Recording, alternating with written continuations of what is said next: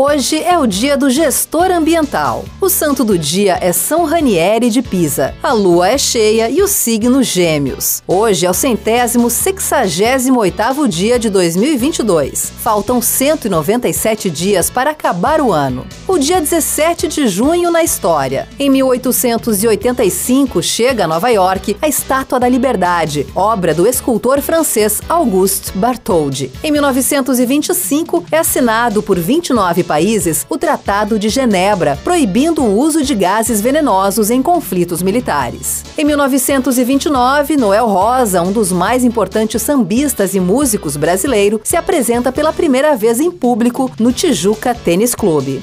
Em 1950, é realizado em Chicago o primeiro transplante de rim. Em 1962, o Brasil ganha a Copa do Mundo de Futebol no Chile, vencendo a Tchecoslováquia por 3 a 1. Em 2006, morre o humorista brasileiro e membro do grupo Caceta e Planeta, Cláudio Basserman Viana, o Bussunda. Em 2013, protestos gerais em várias cidades do Brasil reúnem mais de um milhão de pessoas em todo o país. Em 2016, morre o ator mexicano Rubem Aguirre Fuentes, o professor Girafales do seriado Chaves. Em 2017, uma série de incêndios florestais na região central de Portugal mata pelo menos 64 pessoas e fere outras 204.